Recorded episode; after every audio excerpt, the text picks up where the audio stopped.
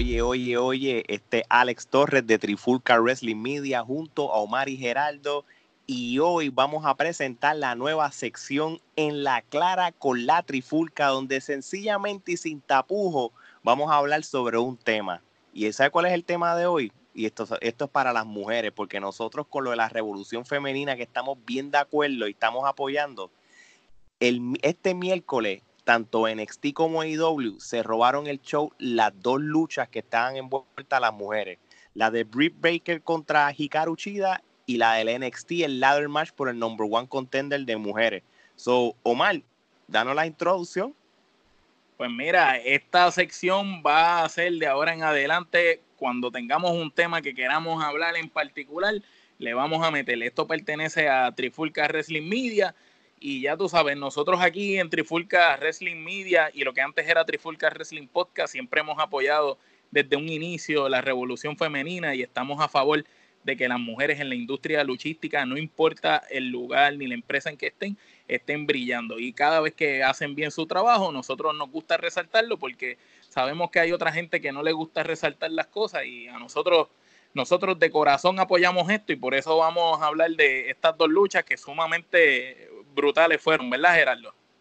No, definitivo. Ambas, ambas luchas este, sorprendieron. Eh, como he dicho en episodios anteriores del podcast, eh, las mujeres son las que se están robando el show en todos los eventos importantes.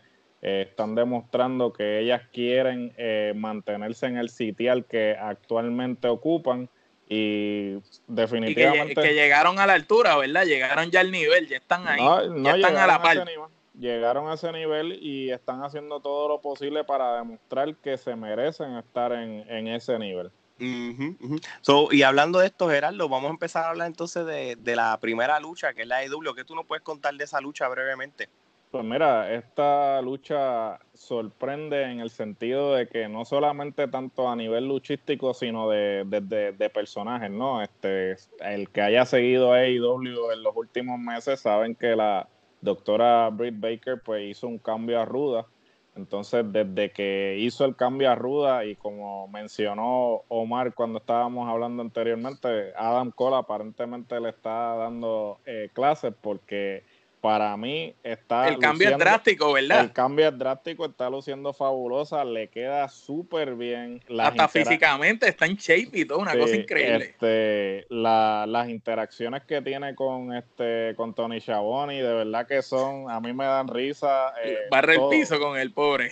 barre el piso, este, y esta lucha en particular demostró que ella es la cara de la división femenina de AEW. Este, aunque, aunque no tenga el título, ni aunque esté ganando lucha. No, aunque no tenga el título, o sea, eh, digamos que Britt Baker es el equivalente de MJF en la división femenina, que es un luchador que no tiene título, pero que con su presencia eh, llama la atención. Y Britt Baker es el equivalente femenino de, de, MJF. Y, y, en esta lucha lo demostró, porque o sea, eh, la lucha, los manerismos, la manera que interactuaba con los luchadores que estaban alrededor del ring, o sea, de verdad que todo, todo. Y, eh, la narración de Jericho eh, también complementaba, porque en todo momento, pues, obviamente Jericho la elevó. la elevó y Jericho pues estaba narrando como rudo, ¿no? Y, y todo, todos los comentarios, más las acciones de ella iban a la par, sino que los que no hayan visto la lucha, les invito a que la vean de verdad que se la van a disfrutar y, o sea, fue para mí la mejor de la noche. Mira, y, esto es algo que, me, que lo encontré bien curioso. Ustedes saben que a veces en la historia de la lucha libre o de, o de ciertos luchadores pasan ciertas cosas importantes que aunque pierdan, es prácticamente el comienzo de ese boost de ese luchador o luchadora. Que lucen, que lucen bien. E, esa escena, esa imagen eh, eh, de ella con la sangre, con esa seriedad, ahí es cuando yo dije, ¿sabes qué?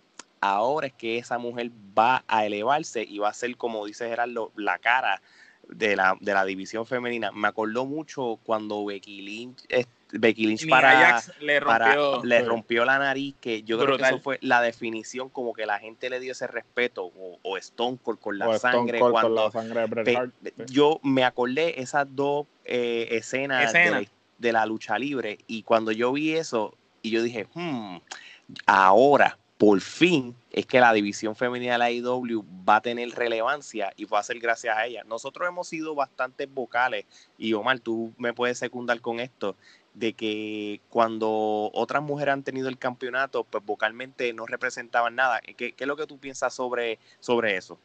Pues sí, nosotros lo hemos discutido varias veces entre los tres y en muchos podcasts que prácticamente IW carece en la división femenina de este tipo de figuras eh, icónicas que de verdad representen algo. Las luchadoras que están no es que sean malas, pero no están al nivel del resto de las mujeres en las independientes y en las demás empresas que sabemos que están a un nivel sumamente alto. Entonces, esta muchacha desde el principio, Britt Baker, siempre se veía con esa fogosidad y con ese interés, ese deseo, esa hambre, pero no era hasta ahora con esta lucha que tú puedes decir, ok, esta mujer verdaderamente ahora es una propuesta, como dijo Gerardo, para la división femenina y de verdad yo pienso que es la cara. Cuando tú me hablas de IW en la división femenina, la mujer que viene primero a la mente es ella. Y ella no ha sido campeona y ha perdido la mayoría de sus luchas, pero la presencia que tiene, el micrófono, que tiene un buen micrófono, incluso cuando pasó esa escena que Alex describió de ella con la nariz sangrando, después le preguntan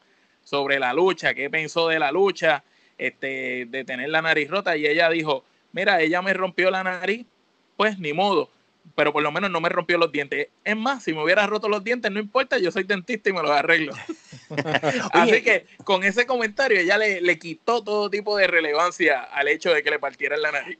Oye, y, ya que estamos hablando de esta lucha y antes de ir a la otra, ¿cuántas kenepas tú le das a esta lucha? Y, y, por cierto, a los que no sepan, la Trifulca Wrestling Podcast y la Trifulca Wrestling Media, lo que es ahora, desde que empezamos a hacer este tipo de dinámicas de darle rating a las luchas desde abril del 2019, que no se equivoquen, nosotros tenemos un sistema creado por Geraldo llamado el Kenepa Metro, que simplemente nosotros le damos un rating de lucha. Si la lucha es buena, a gente que le da cinco estrellas. Pues nosotros, como somos boricuas, la llamamos quenepa, que es una fruta de Puerto Rico. Sería, le damos cinco quenepas si es buena, ramillete de quenepa si fue excelente, si no sirve le damos ramillete, este, quenepa podrida, pero en ramillete de quenepa podrida si fuera malísima, pero mm. esta, esta fue buena. prácticamente, para darte un ejemplo, las luchas de Goldberg son exceso de quenepas podridas, por ejemplo. Sembradíos, de ramilletes de quenepas podridas. El jardín completo. Exacto. Anyway, Omar, ¿cuántas quenepas tú le das a esta lucha? Pues fíjate, esta lucha siendo la mejor lucha femenina que se ha llevado a cabo en AEW hasta el día de hoy, yo no puedo darle menos de cuatro kenepas. Ok, yo le doy cuatro kenepas también, Geraldo. Unánime, cuatro kenepas. Ok, bueno, pues vamos entonces a pasar con lo que ocurrió entonces cuando cambié de canal en el WWNXT, que prácticamente hicieron un par de luchas de lo que se supone que iba a ser el NXT Takeover Over Tampa, que obviamente por las razones obvias, pues no se dio. Pues en esta lucha hubo un ladder match por el number one contender en cual la que gane y va a luchar entonces obviamente con Charlotte Flair, que es la nueva campeona de NXT, en donde Io Shirai derrotó a Tegan Knox, Chelsea Green, Mia Jim, Candex LaRey y Dakota Kai, que estaba este, con Raquel González. Este, ¿Qué nos puedes hablar de esta lucha, Omar? Pues fíjate, esta lucha a mí me sorprendió un montón porque de los años que yo llevo viendo lucha libre, yo te podría decir que esta es la lucha de mujeres que que tiene un tipo de estipulación, ya sea escalera, jaula, lo que sea, que está a un nivel que yo no pude dejar de ver la lucha. Me acuerdo que yo normalmente nosotros, para el que no sepa, eh, nos dividimos como tenemos que ver todas las empresas y todos los programas para hacer este tipo de contenido. Mientras Gerardo y Alex estaban viendo NXT, yo veía IW y después ellos veían IW y yo veía NXT. Y me acuerdo que en un chat que tenemos de nosotros, Gerardo el único comentario que dijo fue, ramillete de Kenepa en las mujeres. Y yo le pregunté en NXT y él dijo sí. Y dije, ah, pues la tengo que ver. Y realmente cuando vi la pelea, de verdad que no me equivoqué y Gerardo tampoco. Y creo que esta lucha de verdad puso un estándar en la división femenina, no solo en NXT, en WWE y en el mundo entero. Que las mujeres pueden llevar una lucha de escalera mucho mejor que los hombres, porque en WrestleMania tuvimos una lucha de escalera la cual fue editada, la cual tuvo muchos cortes, que tuvo tres de los mejores luchadores, podemos decir aéreos, y que para una lucha de escalera tú podrías decir que esos son un dream match, pero estas mujeres llevaron la lucha de escalera a otro nivel. Gerardo. No, definitivo, este, coincido, ¿no? Como mencionó Omar, este, yo prendí el episodio, fue la primera lucha del episodio y definitivamente eh, yo dije ramillete, porque de la manera en que me capturó y este ha sido, esta ha sido la constante a través de todos los eventos que NXT ha presentado. Cada vez que las mujeres hacen un gimmick match y lo hacen por primera Superan. vez superan al equivalente de los hombres. Pasó con el War Games, ha pasado con diferentes eh, gimmick matches. El Iron Man de, de, Sacha con... El Iron Man, el Hell in a Cell, este, las mujeres siguen demostrando que están al nivel donde deben estar y que constantemente superan la calidad del producto de los hombres. Y esto es una cosa que eh, yo no sé hasta qué punto el, el, booking está dándose cuenta de esto, ¿no? Porque sabemos que el booking eh, carece de carece de ese, de ese sentido común. Sin embargo, NXT, siendo el producto que Triple H pues tiene mayor control, sabe cómo exponer o, hacer presentar, presentar, presentar, la división de mujeres, mientras que todas estas mujeres que están subiendo, bueno, no digamos subiendo, porque ya digamos que, que están en Roy SmackDown, que pasan a Roy que pasan a SmackDown, se pierden, se pierden, o sea, definitivamente no la saben utilizar. Y ¿Qué, tiene NXT, Gerardo? ¿Qué tiene NXT? y tú, Alex, también. ¿Qué tiene NXT que de verdad hace que las luchas sean de verdad eh, a, ese nivel? Que es una lucha que tú ves en NXT y tú dices, esta lucha jamás yo la voy a ver ni en Raw, ni en SmackDown, ni en un pay-per-view de, la, de estas dos marcas. Lo que sucede es que prácticamente cuando tú este, separas NXT de lo que es Roy SmackDown, todavía la mentalidad de Vince McMahon con Roy SmackDown es que él lo ve más como entretenimiento. Cuando digo entretenimiento es algo como vimos en WrestleMania, con, como lo que llamamos nosotros los cortometrajes y eso, en cual NXT sufrió de lo mismo con la pelea de Galgano y, y Champa, pero eso es otro tema. Pero de igual manera, este, Vince todavía está en esa mentalidad de que esto es un entretenimiento y prácticamente lo que es el pro wrestling, ese clásico pro wrestling, él prácticamente lo ha desligado. NXT bajo Triple H él todavía lo ve que la lucha libre debe ser lo que es la lucha libre clásica y menos entretenimiento y por eso es que tú ves que los estilos de lucha son lo que nosotros estamos esperando versus lo que Roy SmackDown ya no nos está dando. Prácticamente eso es lo que se trata. No sé si coincides conmigo, Gerardo. No, definitivamente yo creo que este, la marca que enfatiza lo que es la lucha libre, el aspecto de lucha libre es NXT y por eso es que es el producto que está trascendiendo o que está llamando. El que está trending. el que está trending, el que está llamando más la atención al fanático, ¿no? Porque ciertamente también una cosa que, hay que tomar en particular es, el hecho de saber utilizar el roster al, al máximo potencial, ¿no? Sabemos que el roster de, WWE en las tres marcas es el roster más grande que WWE eh, ha tenido históricamente. Sin embargo, en las marcas eh, Roy SmackDown no utilizan ese roster, porque por ejemplo... Completo, ellos no utilizan todos los luchadores de, los, de, de, Roy de SmackDown. Sí, ¿no? Y, y, en la división de eh, femenina se ve aún más, ¿no? Porque, por ejemplo, Becky Lynch ha sido la campeona por un año, o sea, trataron de eh, ponerle a Lacey Evans y no dio el grado. No dio el grado, eh, continúan repitiendo luchas, le traen a Shayna Baszler, o sea, ya le ganó a Shayna Baszler, entonces ya, ¿qué va a hacer Becky Lynch? Sea, ¿qué pasa con el resto de la división? O sea, una cosa que yo le respeto a Russo, que dentro de todo lo que pues todo el mundo le critica, es el hecho de que Russo cree en que todo el mundo en la cartelera debe tener una historia. Y eso es algo que se ha perdido en la lucha. Y antes sucedía. Antes sucedía porque la intención era que tú tenías un programa en la estelar pero venía otro ya esperando en el midcard. Cuando se acababa ese programa en la estelar, ese que estaba en el midcard subía. subía a la estelar y la gente le interesaba porque ya había tenido una historia en el midcard. Y cuando sube a la estelar, ya la gente está envuelta con esa con esa Ya los luchadores tenían personalidad. Tenían una personalidad, tenían una razón de ser de que, ah, estaba en el midcard y escaló a la estelar. Sin embargo, ahora, las luchadoras están luchando, eh, valga la redundancia, este, eh, en, en contra sin ningún propósito. O sea, tú tienes un triple threat ¿sabes? Un lunes y el otro lunes vuelves a tener un triple threat solamente para que estén en televisión, pero no tienen un propósito, no tienen una razón de ser, no están persiguiendo el Como la que vimos en NXT, como la que vimos en NXT, que esta pelea tenía el, las implicaciones. maletín.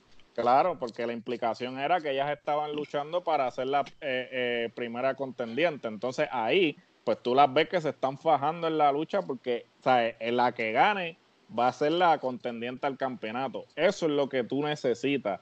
O sea, esa, e, esa hambre, esa eh, determinación de que, ok, tengo que ganar porque esto es lo que va a suceder. O sea, eso le da un propósito a la luchadora, que es lo que el espectador quiere ver, ¿no?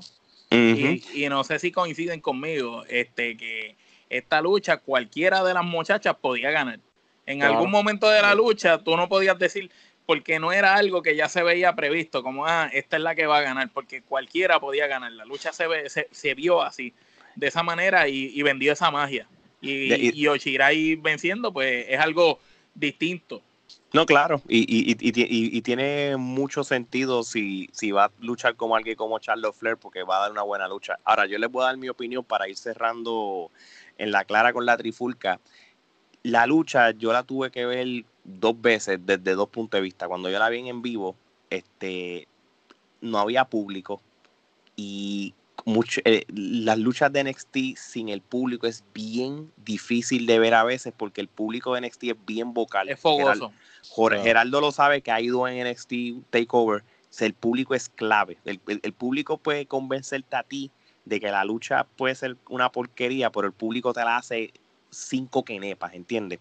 Pero Mauro ayudó en, la narración. A diferencia de WrestleMania, que vimos que las narraciones estuvieron malísimas, Mauro llevó la pelea a otro nivel. Pero de igual manera, al cuando yo la vi la primera vez, dije, bueno, pues está bien, pero la vi por segunda vez, presté más atención a, a, lo demás, porque volvemos a lo mismo. Una vez yo no escuchaba al público, como que tú mismo como que te echabas para atrás como para, para, dársela, pero la lucha estuvo brutal y yo, este, yo le voy a dar un ramillete de Kenepa, Omar.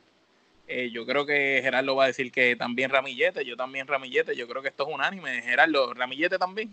Unánime, unánime, tú sabes que yo lo dije desde que la... Eh, eh, esa, esa, yo me atrevo a decir que es una lucha que podría ser candidata a las mejores luchas del año a esta altura. Muy bien, muy bien.